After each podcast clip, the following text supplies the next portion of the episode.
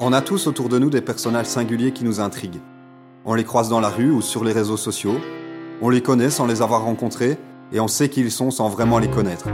Mais ce n'est qu'un bout de l'histoire. Guillaume et Julien se font compter les hauts faits, les actions d'éclat, les bons moves et les ratés flamboyants de ces héros et héroïnes du quotidien. Vous écoutez Poser, le podcast en français de l'Impact.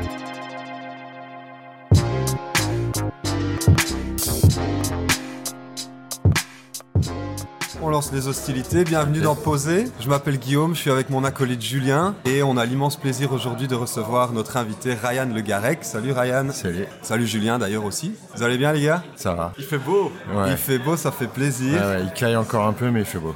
Toi, je t'ai vu passer euh, il y a une demi-heure, tu es allé porter ton fils euh, en vélo à l'école. Ouais. Je pense que tu es le héros des temps modernes de Julien. Ouais, je- on, on en reparlera sans doute, mais euh, pour moi, les, les parents qui conduisent leurs enfants à vélo, euh, j'ai une admiration sans borne. Ouais, ça prend beaucoup de pilules anti-rage quoi, mais. euh, En tirage Ouais, ouais, ouais, ouais. Ouais, ce matin, j'ai j'ai vu deux taxis euh, griller la priorité, genre euh, violemment à, à une fille qui était devant moi. Comme. Ah, Genre une fille qui était à vélo Ouais, ouais. Et toi, Sur tu un- te dis, euh, t'as ton enfant là juste devant. euh. Ouais, ouais, ouais. Toi, t'es 5 mètres derrière, donc euh, t'as- largement le temps de voir venir, mais euh, c'était parce que c'était une femme. Si ça avait été moi, le mec, il aurait pas osé me griller parce que je suis un gars, que je suis grand et que ils auraient pas osé s'imposer comme ça aussi facilement. euh. Et après, quand t'as un enfant, ouais, les, voitures font d'office beaucoup plus gaffe, quoi. euh. Et tu trouves que les voitures font plus attention parce que t'as un grand Ouais, ouais, vélo ouais, ouais. Mais en plus, c'est le genre de vélo où il- c'est sûr que si jamais ils me touchent, ils vont avoir plus qu'une rayure. Et moi, le vélo, il est tellement lourd que je risque de pas le sentir, quoi. Donc, euh, Tu roules avec quoi comme vélo un cargo, un bullet. C'est ces vélos avec Ouais, une espèce de plateforme à l'avant. Voilà, t'as une plateforme à l'avant et t'as toute une, une grosse armature en métal autour de l'enfant, donc. Euh... Et tu transportes les deux dessus Ah non, pas encore. Pas encore non, les non, deux, non, non, non, la petite, elle a trois mois et demi. Ok, donc, ouais, c'est un peu tôt. Ouais, ouais, pour l'instant, on l'a pas encore mise à vélo. Bon, Ryan, je te pitch en 30 secondes. Ok. T'es réalisateur, vidéaste, euh, photographe de plus en plus. Breton, né à Londres, Ouais, euh, avec des origines tunisiennes aussi Ouais. de ta maman. ouais. T'as vécu un peu partout. Là, ça fait 17 ans que t'es à Bruxelles, t'es un, un bruxellois d'adoption. Ouais, ça fait plus longtemps euh, on and off même, je crois. Je crois que ça doit faire euh, presque 20 ans maintenant. Tu t'es marié avec euh, une Ouais. bruxelloise, Ouais. Sarah, qu'on embrasse au passage. T'as eu deux enfants, deux beaux enfants avec elle. L'autre grand amour de ta vie, c'est le vélo. Nous, on s'est rencontrés via le vélo d'ailleurs. Moi, Oui. je, je te connaissais euh, avant euh, l'époque des coursiers où, où tu étais sur ton surlit en train de commuter, puis on s'est Ouais. croisés. Puis on a travaillé ensemble dans une boîte de coursiers qui s'appelle Pédale. Ouais. Et puis tu t'es lancé dans des trips d'endurance. La transcontinentale qui était un trip euh, complètement dingue l'été dernier.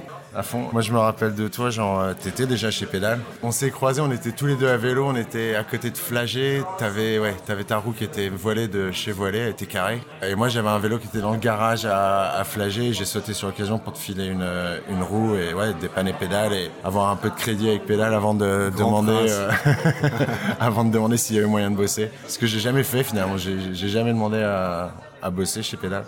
T'as jamais demandé, mais t'as bossé pour eux. Ouais, en fait, j'ai fait un reportage sur, euh, sur un film qui sortait, et puis bah, je connaissais Cardama de vue comme tout le monde. euh, C'était ce type avec, euh, avec ce charisme de malade sur son, euh, sur son fixe, et, et- et tout en noir, habillé comme une espèce de ninja, avec un sac en travers, d'où sort un téléphone, euh, 25 stylos euh, dans une pochette sur le côté. Enfin ouais, je me souviens qu'une fois je t'avais décrit, je t'avais dit, quand j'ai eu l'uniforme, je me souviens, t'avais l'impression d'avoir un uniforme de super-héros. et je me souviens que tu m'avais dit, ouais, c'est un peu comme un truc de samouraï, et ça ressemble vraiment à ça, tu sais, ça, ça, ça s'arnage de partout. Enfin, T'as bref, ton t'as- sac, t'as l'impression Ouais, d'avoir une carapace. euh, T'es resté coursier pendant combien de temps Euh, ça a été on and off aussi, parce que bah, c'était sur le côté. Je crois que la première fois que j'ai travaillé pour Pédale, ça doit être maintenant, il y a 5 ans, un truc comme ça, presque. Ce qu'on peut dire, c'est plutôt l'époque où, euh, où les coursiers à vélo ont commencé à émerger ici à, à Bruxelles? C'est une des premières boîtes, si ce n'est la première. Non, c'est pas la première boîte à s'être lancée, mais dans le style un peu à la new-yorkaise, genre express pour des pour des boîtes de prod, pour des avocats, pour des architectes, pour des trucs un peu urgents comme ça. C'était c'était la première. Ouais, ouais. Ouais, c'était un pari fou parce que c'était une époque où euh, où tu comptais le nombre de cyclistes sur les doigts de la main. Quoi, c'était il y a plus de 10 ans maintenant. Et puis c'était euh, l'époque, il y avait Internet, mais il n'y avait pas de smartphone, donc ça se faisait au début. euh, Au ils ont début, démarché ouais. avec des vieux flyers. euh, Ouais, ouais. Ça a commencé rock'n'roll et puis euh, ça a pris l'ampleur. Et ça fait aussi partie de la légende de pédale, je trouve. Qui sont les, les, clients pour, euh, pour les coursiers à vélo? Beaucoup de boîtes de production, beaucoup de cinéma, cinéma beaucoup d'architectes. Et quoi donc vous, vous trimballez de quoi? Des, disques durs?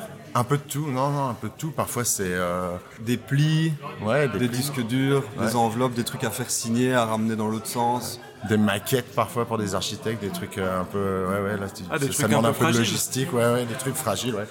Des trucs fragiles et des trucs de valeur parfois qui sont, qui sont impressionnants, quoi. Moi, je me souviens d'avoir traversé la ville à fond de balle avec un clip de Stromae avec les Diables Rouges dans le, dans le sac et en me demandant si entre les deux boîtes de prod, ils avaient assez de backup au cas où je crachais le disque dur, quoi.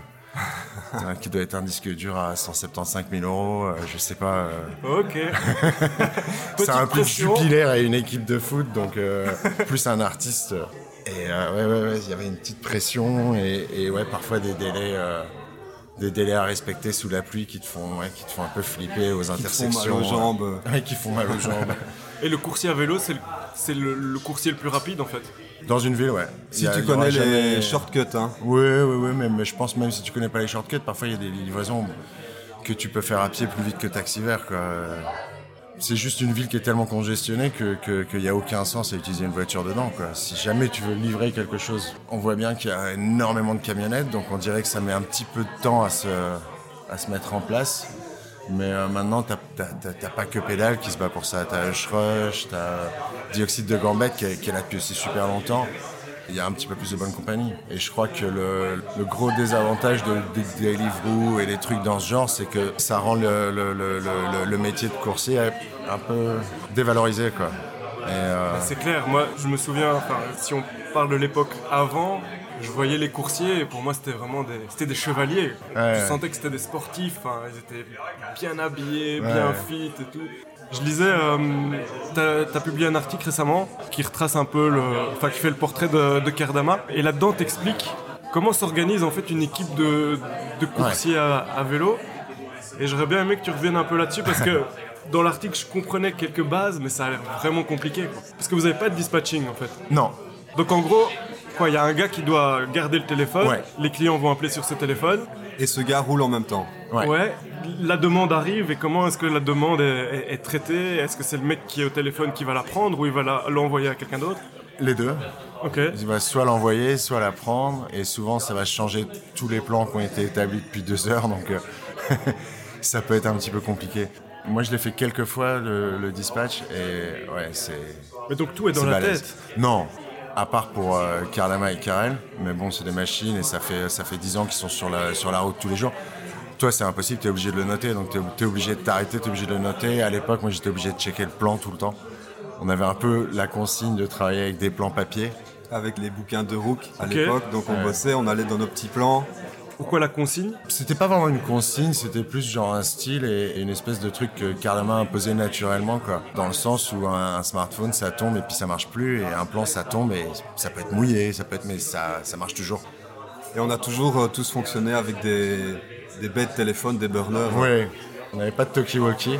C'était le seul truc qui manquait un peu. On voulait absolument avoir des talkie-walkie. Ah, vous auriez bien aimé être en connexion constante les uns avec les autres Ouais, enfin, c'était surtout pour le style qu'on voulait les talkie-walkie, parce qu'on trouvait ça trop stylé. Pédale, c'est aussi une affaire de style, hein, je pense. Ça porte ah, bien son nom, il y a un côté très... C'est euh, l'image de marque aussi. Ouais, c'est une image de marque et je crois qu'ils ils ont, ils ont très longtemps fait attention à rester discret mais en même temps efficace et, ça se ressent même dans la manière dont ils s'habillent. Et... Dans la manière dont ils communiquent aussi. Ils communiquent pas énormément mais en même temps ils sont toujours sur les bons coups et donc euh, on les voit sans les voir. C'est vraiment l'image du Shaolin quoi.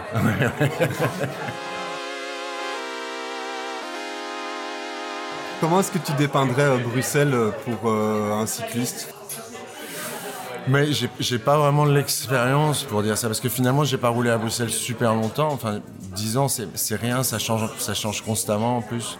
Ça évolue doucement quoi. J'aurais jamais osé sortir un vélo à Paris et, la première fois que je l'ai fait, c'est le jour où je suis passé sur un vélo en fixe parce que je me sentais tellement plus en confiance avec l'urbanisme et le et le comportement des, voitures. Quoi. Il doit y avoir un million de, deux roues à, Paris tous les jours, je sais pas, mais les voitures ont, l'air de savoir qu'il y a des vélos et des deux roues et de, faire gaffe avant de tourner à droite ou de tourner à gauche.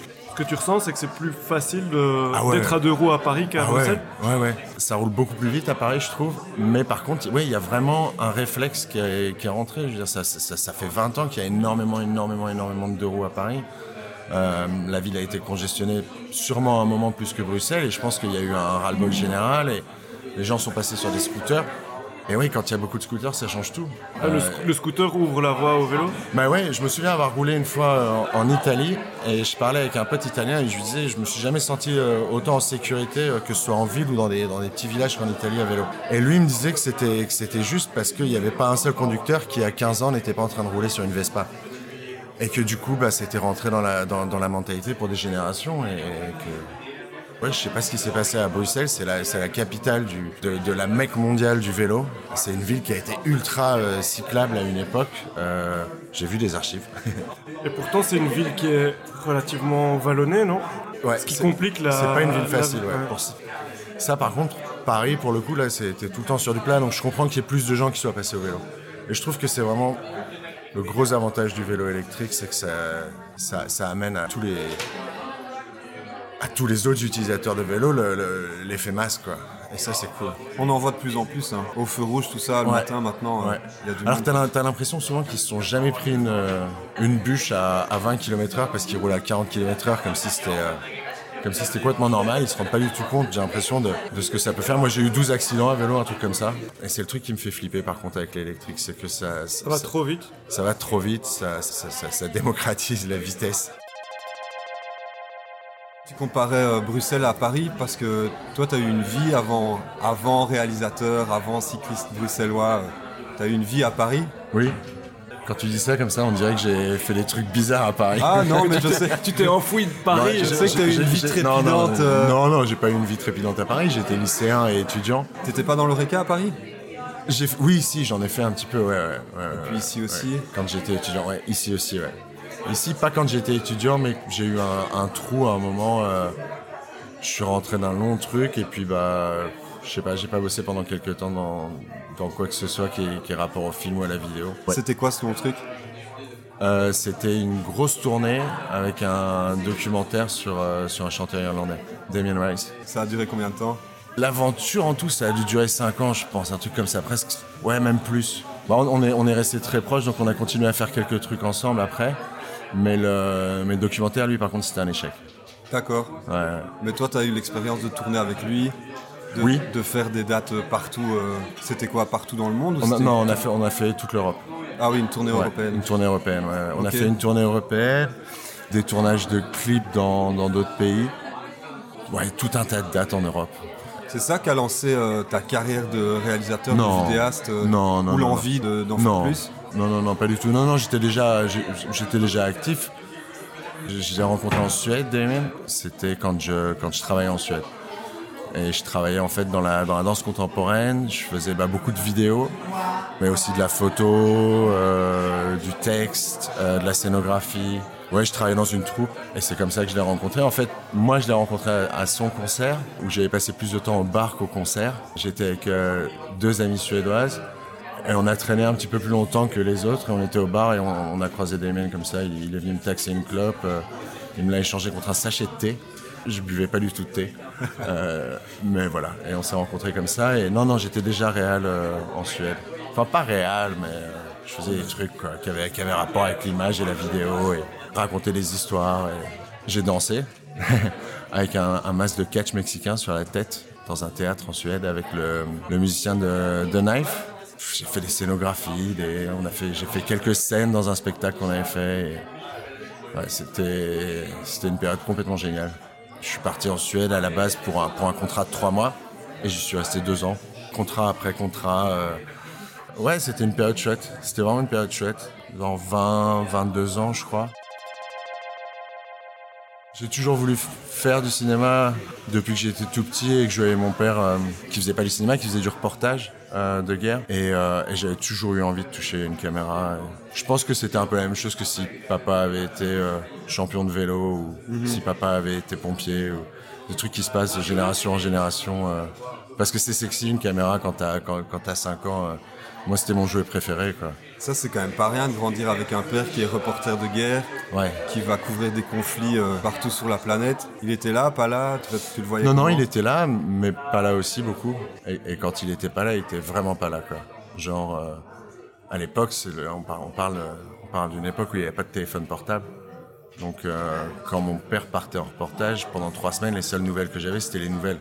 C'était, c'était de voir ses reportages, en fait. Ouais, c'était flippant parce que je crois qu'assez vite, genre vers 7 ans, j'ai compris que, qu'à chaque fois qu'il partait, il pouvait ne pas revenir. J'ai compris que c'était des guerres, j'ai compris que c'était, dangereux, que les journalistes n'étaient pas derrière des vides blindés. Et là, c'était, ouais, c'était, c'était particulier, mais euh, je pense que ça a été particulier, à mon avis, si je me rappelle bien, ça a dû être particulier de 7 ans à 9 ans. Après, tu rentres dans la phase où tu crois que ton père il est invincible parce que tu le vois faire toutes les guerres.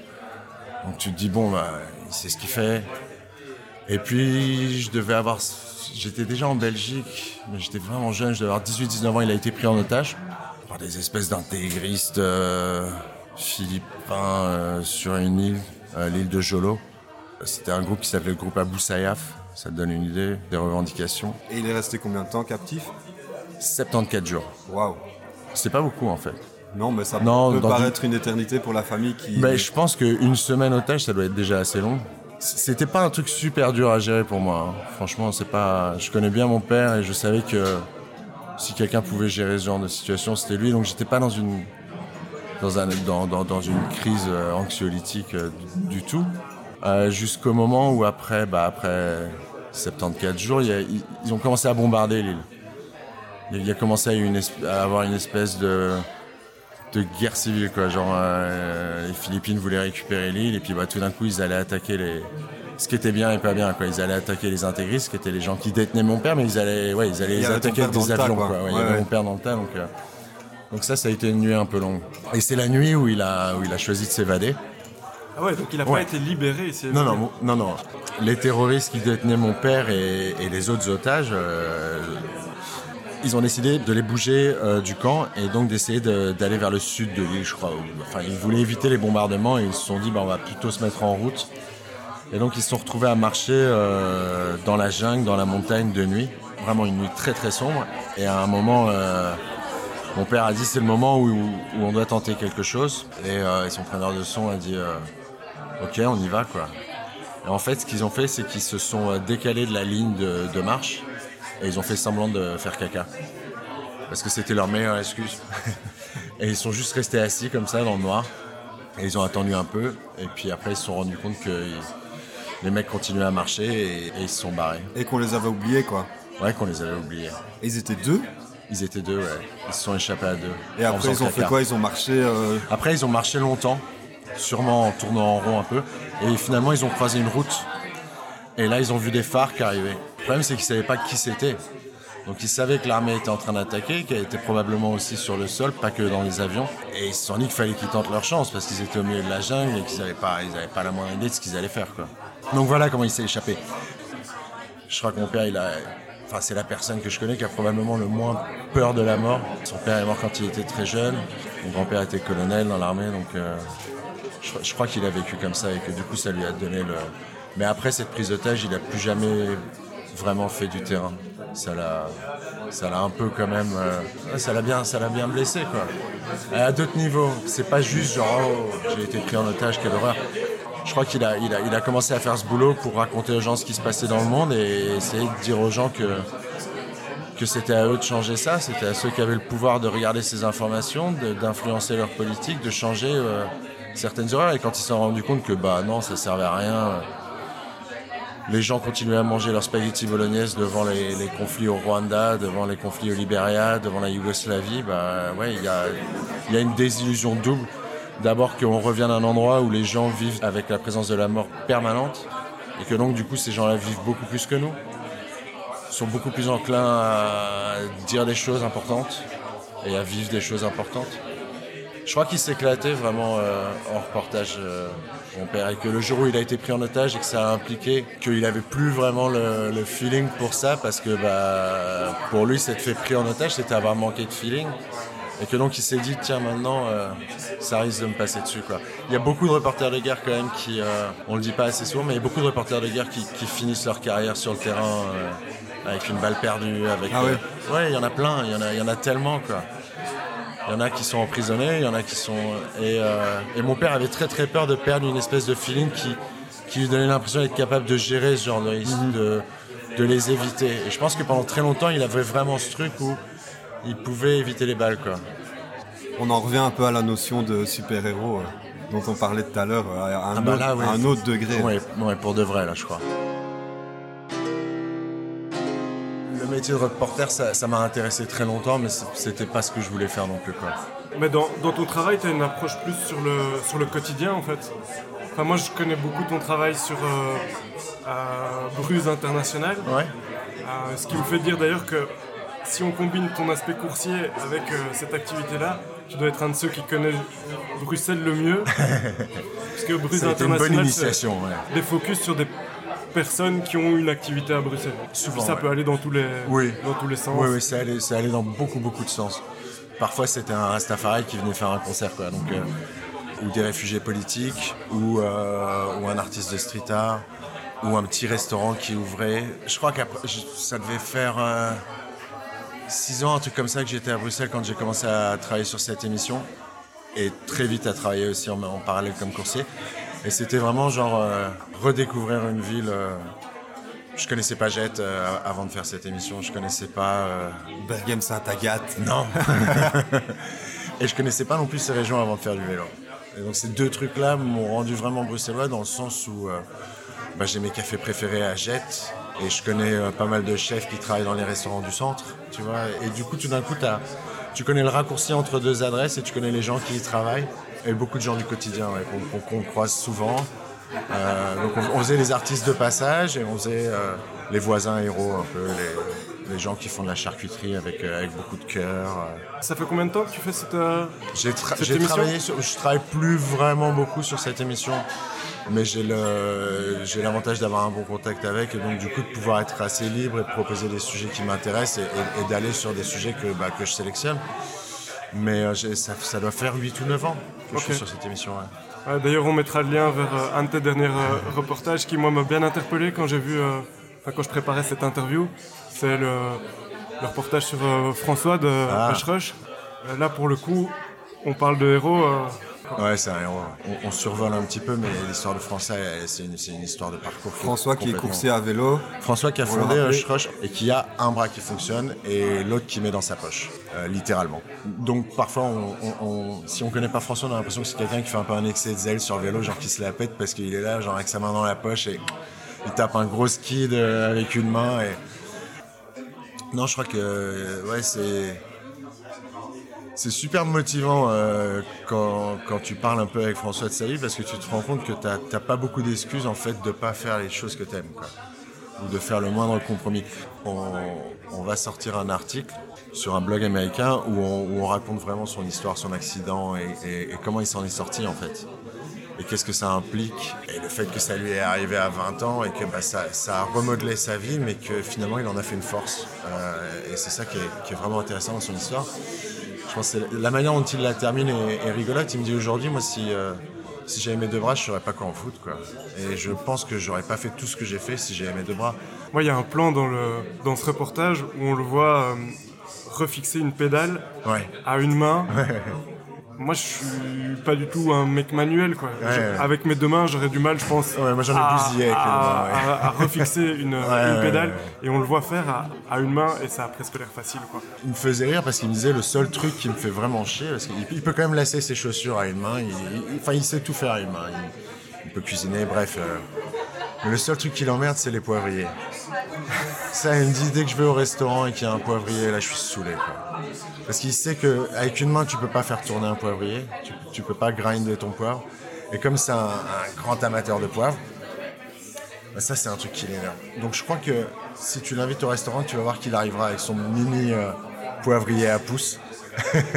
comme ça, il est sûr d'avoir son poivre, mais ouais. Euh, et, c'est un type qui vit avec une constante douleur, mais qui a arrêté tous les médicaments contre cette douleur, qui a appris à la gérer. et, voilà, c'est vraiment le voisin héros. Euh, c'est un peu, c'est ce que j'ai adoré quand on avait commencé l'émission, c'est que c'était vraiment ce qu'on voulait développer. Et euh, ouais, François, c'est un mec euh, qui prend pas de nom pour une réponse, qui, qui s'arrêtera jamais de, de, rêver et de faire les choses dont il rêve. Et donc aujourd'hui, tu, il y a cette partie reportage vidéo, mais ce que tu nous disais, c'est que tu prépares quelque chose, un article, sur ce même genre de sujet, tu prépares des articles, et en fait là, tu t'es lancé dans la, dans la publication, la rédaction d'articles aussi.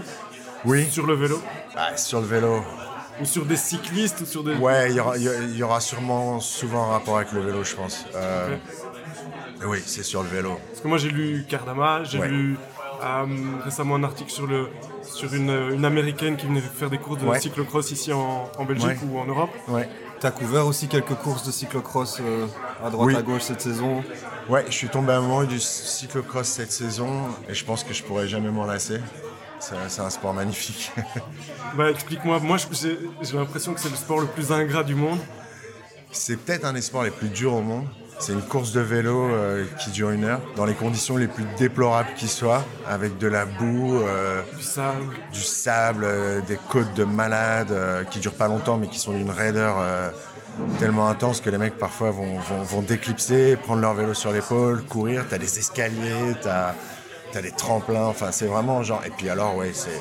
Ça se passe évidemment pendant la saison intéressante en hiver. En hiver, sous la En hiver, faisons ça bien. Je pense que l'expression flandrien doit, doit venir d'un d'un racer de cyclocross parce que c'est les, les, mecs les plus courageux qui soient.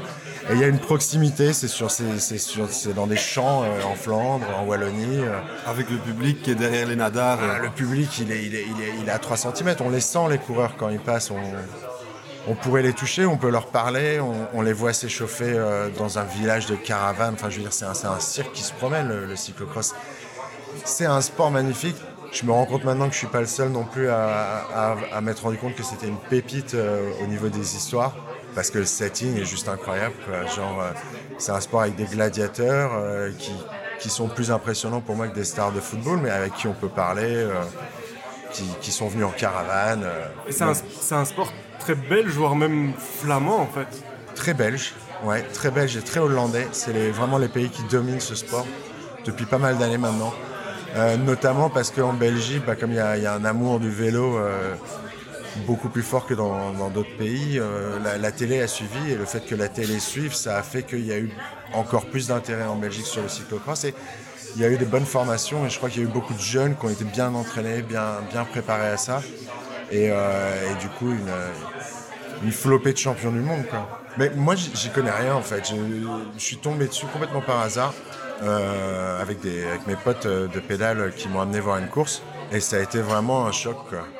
Parce que c'est vraiment, ouais, c'est épique. Comme je m'intéresse à l'ultra-distance, euh, j'en suis venu à détester le mot épique, mais là, le cyclocross le, le mérite totalement. Quoi. en plus, les mecs, ils roulent pas sur des, gros VTT suspendus. Non, voilà ils, roulent sur, voilà ils, roulent sur, des vélos de cyclocross qui ressemblent à des vélos de course complètement normaux. on a, l'impression que c'est pas du tout un vélo qui est fait pour la course qu'ils sont en train de pratiquer. Ouais, quand même, hein, mais. Euh, parce que le vélo doit quand même être léger, parce qu'ils vont pouvoir le porter. Voilà, voilà. voilà oui, c'est, t'as l'impression que c'est un peu entre deux catégories, et c'est ça qui fait la beauté de la chose. Euh, les types doivent avoir des, des, des, des, notions de contrôle hallucinantes pour, euh, pour gérer des, glissades, des deux roues dans la boue. Enfin, il y a des, ouais, il y, a des trucs. Euh, il faut le voir pour. on peut pas, je pense pas qu'on puisse vraiment comprendre ça avec trois plans à la télé, quoi même regarder toute une course. Après, une fois qu'on en a vu en vrai, on a envie de la regarder à la télé. Mais euh, non, c'est, on, voit les coureurs passer plein de fois euh, parce qu'on se déplace sur le, sur le parcours. C'est une journée dans la nature, dans la boue. Euh, il y, a, un truc. On, retourne en enfance, on joue dans le bac à sèvres, dans la boue. Et même de regarder les, les mecs faire ça, on, retourne en enfance. Il y a un truc. Moi, j'ai l'impression que tu fais de plus en plus de sujets qui t'éclatent, que tu arrives maintenant à concilier ton boulot de, vidéaste, de photographe, avec ta passion pour le vélo euh, dans tes sujets de plus en plus euh, présents. Quoi. Ouais, je sais pas, euh, mais je crois que j'ai toujours vraiment fait des trucs qui me plaisaient. j'ai jamais finalement été forcé de filmer des trucs qui m'embêtaient, ou alors on me proposait beaucoup d'argent pour ça, mais ça m'a très vite ennuyé. Et ça m'intéressait pas de faire de l'argent, ça m'intéressait de rencontrer des gens et, et, de rencontrer les histoires et, et d'apprendre sur les autres, d'apprendre sur soi en même temps. Et, et que ce soit en télé ou peu importe, même en, travaillant dans des restaurants à un moment ou à un autre, on, rencontre des gens et on apprend plus bah, que si on essaie de faire du pognon. et, c'est plus intéressant. Et donc je me suis pas mal battu et ça devient de plus en plus difficile avec des enfants pour faire que des choses dans lesquelles je croyais. Et j'en ai fait pas mal quand même où, ça a été des compromis et où, euh, où le mec de 20 ans que j'étais m'aurait mis une gifle. Mais je me suis toujours concentré là-dessus. Et maintenant ça tourne beaucoup autour du vélo. Je pense aussi que à notre époque, c'est plus facile euh, d'essayer de travailler si on a trouvé une niche dans laquelle on, on va essayer de s'incruster. Où les gens qui sont intéressés par ça sont vraiment intéressés, c'est plus facile, c'est plus intéressant. Et oui, oui, je m'éclate. Tu nous parlais de d'ultra distance. Oui. Et euh, j'avoue que moi je suis tellement, je, suis impatient d'aborder ce sujet. Ok, cool. Moi j'ai envie qu'on revienne sur euh, sur l'été 2018. Ok. Je pense qu'on était, ça se passait à la charnière entre juillet et août, je pense. Oui, tout à fait. Voilà. T'es parti de Gramont. Qu'est-ce que c'est que cette course? Ah. Qu'est-ce que c'est que cette course? La transcontinentale, qu'on appelle aussi la TCR, c'est une course de 4000 km qui traverse l'Europe avec 4 euh, checkpoints, donc qui sont des endroits de passage obligés. Il n'y a aucune assistance, on n'a aucune assistance, on doit se débrouiller tout seul pour tout, se nourrir, euh, s'habiller, rouler, euh, trouver son hôtel, trouver, trouver le prochain point d'eau. Les checkpoints ont été placés dans les pires endroits possibles et imaginables pour traverser l'Europe, c'est-à-dire que ça fait un parcours de 4000 km alors que ça devrait en prendre 2000. Et ils ont été placés au milieu de montagnes en général, ou au milieu, d'un coin où, où c'est pas forcément super facile euh, d'accéder dans les temps qu'ils t'ont donnés.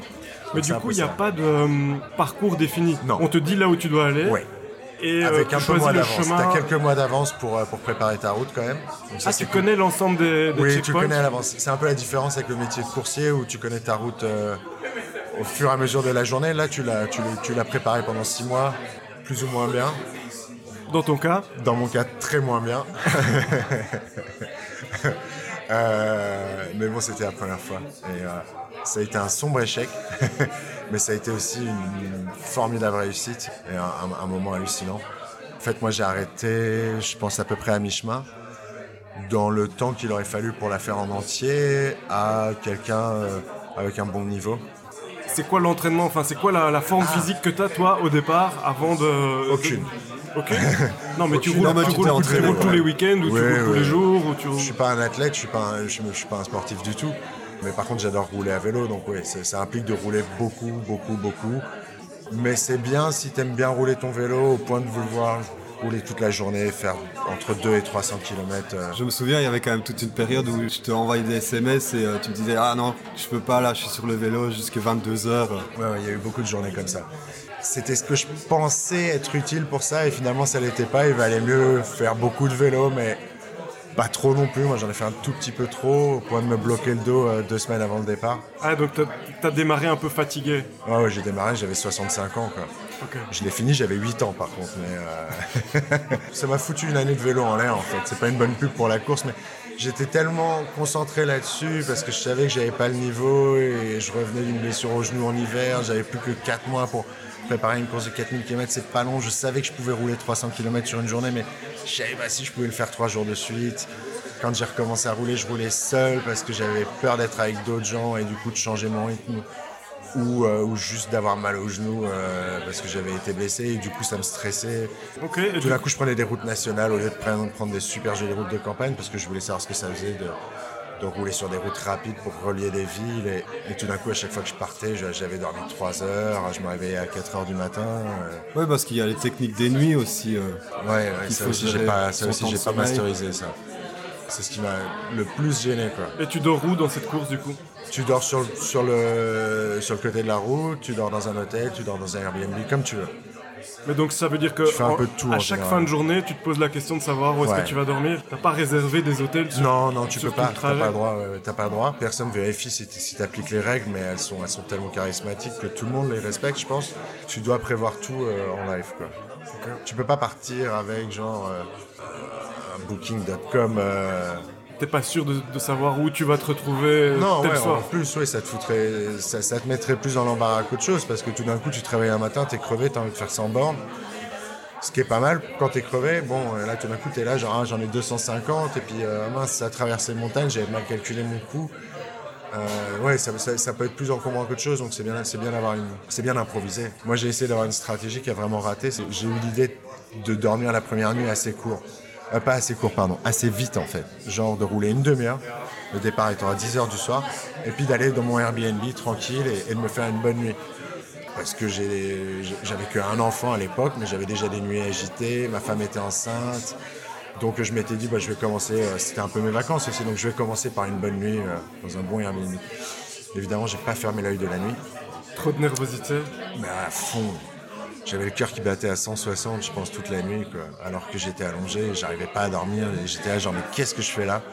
Pourquoi je me suis arrêté? J'avais roulé 5 km. Il y avait deux moustiques dans la chambre qui, me terrorisaient, et j'ai pas réussi à dormir, et je suis resté comme un idiot jusqu'à 6 h du matin à me dire, non, non, j'ai payé ce Airbnb, je le rentabilise, j'essaye de dormir.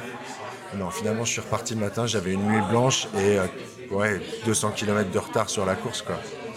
Donc euh, c'était déjà compromis. Mais j'ai vite euh, lâché l'idée que c'était une course pour plus genre me concentrer sur le côté aventure. Bien sûr. Et une fois que j'ai lâché ça, c'était magnifique. Un des, objectifs pourrait être juste d'aller le plus loin possible, spécialement de rallier l'arrivée. Mais si, si c'est vraiment le cas, alors, alors pas, ne pas se mettre dans cette course. quoi c'est mieux parce que autant le faire soi-même et, le faire exactement comme on veut. Dans la course, t'as quand même toujours envie. Moi, je me suis, je me suis un peu poussé quand même pour rattraper après et j'avais un peu les nerfs de ne pas être allé jusqu'au bout. Comment tu sais quand, quand, tu participes à cette course où sont les autres participants? Alors à... tout est online, c'est un peu comme les, les courses de bateau où on, où on, peut les voir sur, euh, sur un site internet. Tout Donc est online. Chacun a une balise GPS en fait. Chacun a une balise GPS chacun retransmet en, permanence sa position et donc euh, on a la communauté des dot watchers, ça s'appelle, et c'est les gens qui regardent la course en fait sur internet. C'est moi. et moi aussi. et qui font le lien entre ça et puis bah, un peu de réseaux sociaux. Parce que bah, forcément, tu as envie de partager un petit peu. Genre, enfin, je me rappelle de coucher de soleil au milieu des montagnes où, bah, ouais, et donc, euh, les, les, gens peuvent un peu suivre la course. Tu racontes un peu ton histoire aussi de temps en temps parce que là aussi, tu as envie de partager, tu te fais encourager, ce qui est super agréable, ça aide un petit peu. Ouais, voilà, moi, c'est comme ça que j'ai euh, découvert cette course. Je te suivais sur, euh, sur Instagram, tu postais une à deux fois par jour euh, des photos, ton humeur du jour, et ça m'a vraiment. J'ai été happé dans cette, dans cette aventure en fait. Et tu devais être pas très loin de la, de la Slovénie, je pense, à un moment. Et moi, je passais mes vacances avec ma compagne en Slovénie et on était tous les deux scotchés tous les matins, on allait faire un petit check et on se demandait, tiens, il en est où Ryan, Et on voyait des décors, on voyait les décors dans lesquels nous on était à ce moment-là. Tu peux vraiment, à mon avis, on était à quelques dizaines de kilomètres, voire à certains moments on a dû passer aux mêmes endroits. Et moi j'ai trouvé ça passionnant. Et alors, du coup, de ton Instagram, on va sur le site, on voyait les points et tout. et on voyait, ah, mais qu'est-ce qu'il fait comme tour? C'est bizarre là, pourquoi? En Slovénie, euh, on est passé par Bovek, et ouais, Seldo qui est la route qui va le plus de col, hein, ouais, c'est un col euh, qui descend ensuite vers euh, l'Autriche. J'ai eu la très très mauvaise idée de le grimper de nuit en fait. Je suis parti un petit peu trop relax dans le début de ma journée et du coup je me suis retrouvé à devoir le, grimper de nuit. Et je m'en suis terriblement voulu euh, le lendemain à l'hôtel quand j'ai raconté ça au, au concierge de l'hôtel qui a failli me mettre une gifle en me disant mais c'est une des plus belles routes d'Europe qu'est-ce que t'as fait quoi? Qu'est-ce que t'as raté? Retourne-y aujourd'hui. J'ai pas hésité longtemps, j'y suis pas retourné. je me suis dit je la referai un autre jour quand je suis en forme. Euh, mais c'était ouais, ça aussi c'était une drôle d'aventure. Grimper une montagne de nuit, c'est un truc. Euh, il faut le faire une fois dans sa vie pour savoir que c'est pas un truc forcément à faire, mais il se passe un truc quoi. On est un peu à nu, on est un peu tout seul euh, au milieu d'une montagne, c'est hyper impressionnant. Moi je suis un type de la ville donc l'océan et la montagne, ça me calme toujours un peu. T'as fait combien de jours T'as tenu combien de jours dans la course J'ai été dans la course pendant deux semaines, je pense. Mais ça faisait. Ouais, mais rien. C'est déjà 15 jours durant lesquels tu vis dans des conditions difficiles. Ouais. ouais. T'as campé des nuits dehors? Ouais, ouais j'ai campé des nuits dehors. J'ai aussi passé des, journées quasiment. J'ai dû, dû me faire un ou deux rest days, je pense, sur la course. Ou genre des journées où j'ai roulé genre à moins de 100 km presque. Donc euh, j'étais un petit peu relax. J'ai tellement bouffé avec les deux premières nuits que je pouvais plus être dans la course, vraiment course-course quoi. J'étais dans la fin de la course avec. Euh, avec les lanternes Avec les lanternes rouges. Mais c'était fun. Les autres, ils courent en peloton?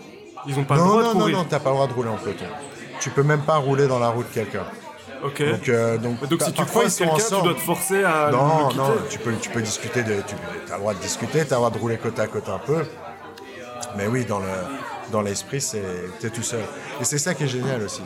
Parce que tout d'un coup, tu es sur ton vélo tout seul au milieu de l'Europe.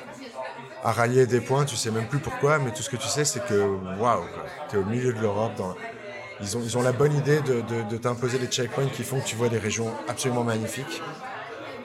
Moi, j'ai eu vraiment du mal à quitter l'Italie, à quitter les Dolomites. C'était vraiment un, endroit.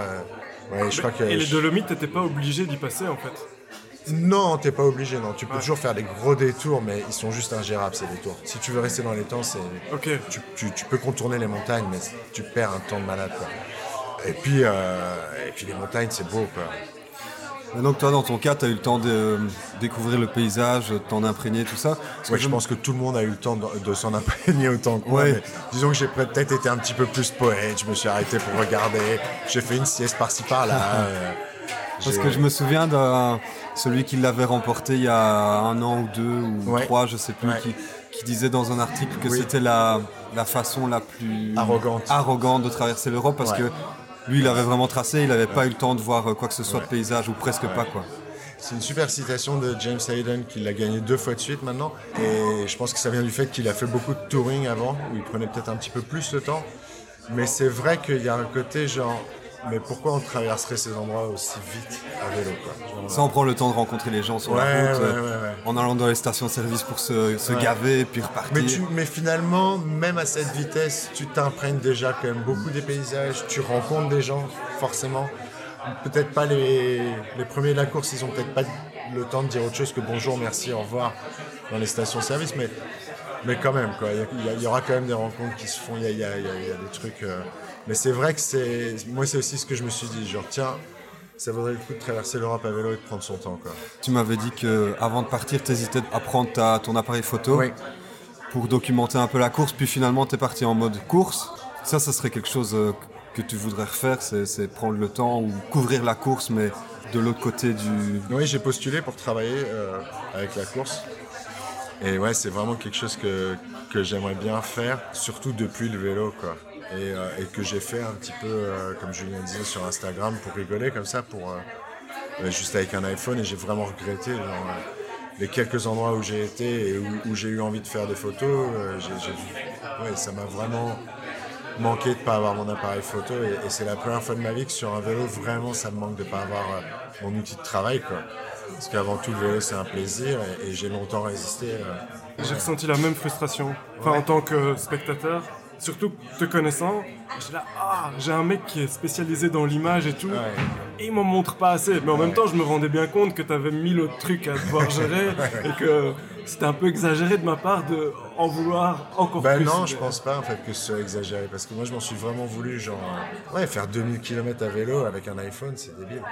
Surtout quand t'es quand, quand, Mais je pense qu'il a même avec un iPhone, il y, avait, il, y a, sans doute moyen d'en. Oui, il y a moyen, mais moi j'ai pas de feeling avec un iPhone quand je prends des photos. J'ai pas de contrôle sur l'iPhone.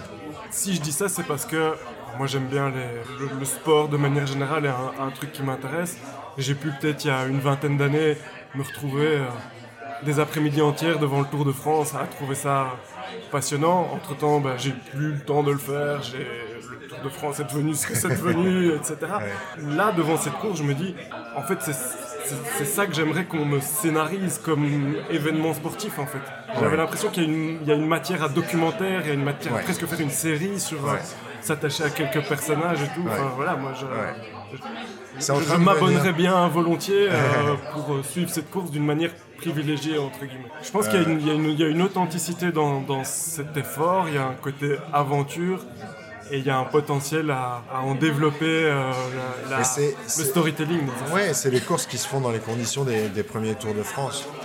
Et donc du coup, elles, impliquent pas mal de, ouais, elles, impliquent pas mal d'anecdotes euh, intéressantes. Mais en même temps, le documenter, c'est sans doute en changer aussi l'essence. Je sais pas. Ça dépend de la manière dont on ouais, fait. Ouais, je sais pas. Il y, a, pas mal de documentaires qui commencent à sortir là-dessus. Il y a pas mal de gens qui commencent à s'y intéresser. Il y, a, pas mal de marques qui commencent à suivre ça. Ça commence à être un petit peu dans le, dans le paysage euh, du cyclisme. Mais c'est encore tout frais. Donc euh, c'est encore plein d'intégrité. C'est ça qui est chouette. Et je pense que le problème, c'est que je ne sais pas si je si je vais pas avoir une frustration moi personnellement en prenant des photos ou en documentant ça. Parce que de l'extérieur. Ouais, Choisir ses Mais je pense que c'est comme ça qu'on filme les choses bien. Quand tu filmes un, chef qui fait une recette qui te donne faim, tu la filmes différemment. Mais tu préférais manger parfois. Là, je vais en suivre une en, en Oman, une course de 1000 km qui doit être faite en moins de 5 jours et qui sera faite par les plus rapides en moins de 2 jours. Et je sens que quand je vais rentrer, je, J'aurais pas envie d'aller en montage, mais, mais j'aurais envie de monter sur mon vélo, ouais. c'est le seul truc que j'aurais envie de monter, à mon avis, après, après avoir vu des types rouler toute la journée. Qu'est-ce qui fait que tu développes plus le côté photo que vidéo, pour l'instant en tout cas parce que c'est un peu à contre-courant de la, de la tendance actuelle, j'ai l'impression. La, la, vidéo est en train de devenir un peu le, format roi et le format un peu accessible à tous. Les formats courts. Euh. C'est peut-être juste une question de feeling. Hein. C'est, ouais, c'est une question de feeling pour moi. En ce moment, j'en ai un petit peu marre de filmer. Quand on filme, on, met plus de distance avec la personne qu'on filme que quand on la photographie. C'est un truc que j'ai remarqué dernièrement, c'est que quand on photographie, on a encore un échange intime avec la personne. On peut, parler, on peut. À partir du moment où on filme, on doit s'effacer vachement plus qu'un photographe, je trouve. On doit disparaître et on doit, on doit aussi du coup mettre tout sur pause au niveau euh, communication. Et je préfère prendre des photos en ce moment. J'ai l'impression d'être plus dans les moments, d'être plus avec les gens, d'être plus présent. Et donc c'est un peu mon feeling d'aller vers, vers les mots et, les images. Et donc d'écrire des articles, d'écrire des histoires et de prendre beaucoup de photos. J'ai toujours été intéressé par la photo et, ça a toujours été en même temps pour moi un art super noble et, et super imposant dans lequel, euh, dans lequel j'aurais jamais osé euh, m'inclure. J'aurais jamais osé dire ouais je suis photographe. Enfin ouais, la dernière fois qu'on m'a demandé si j'étais photographe, je me suis juste rappelé que je vendais des photos, donc euh, peut-être ouais j'étais photographe, peut-être un petit peu, même si euh, je m'estime pas du tout photographe, quoi. je m'estime vraiment comme un, comme un amateur.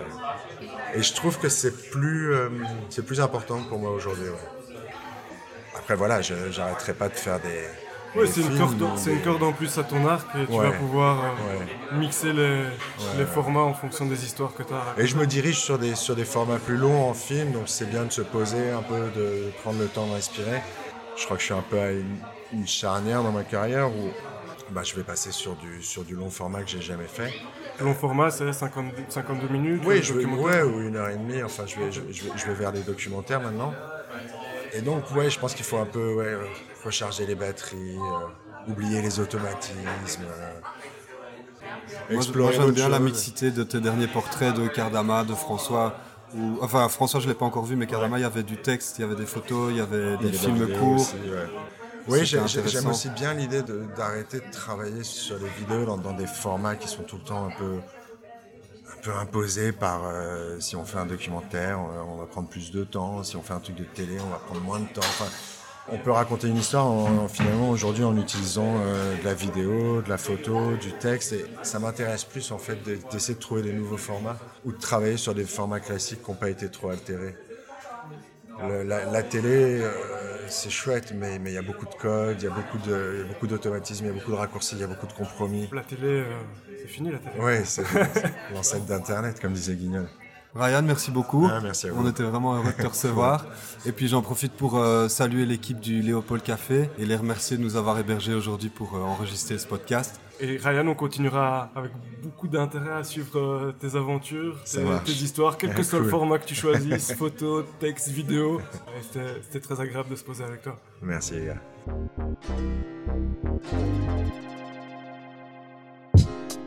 Thank you.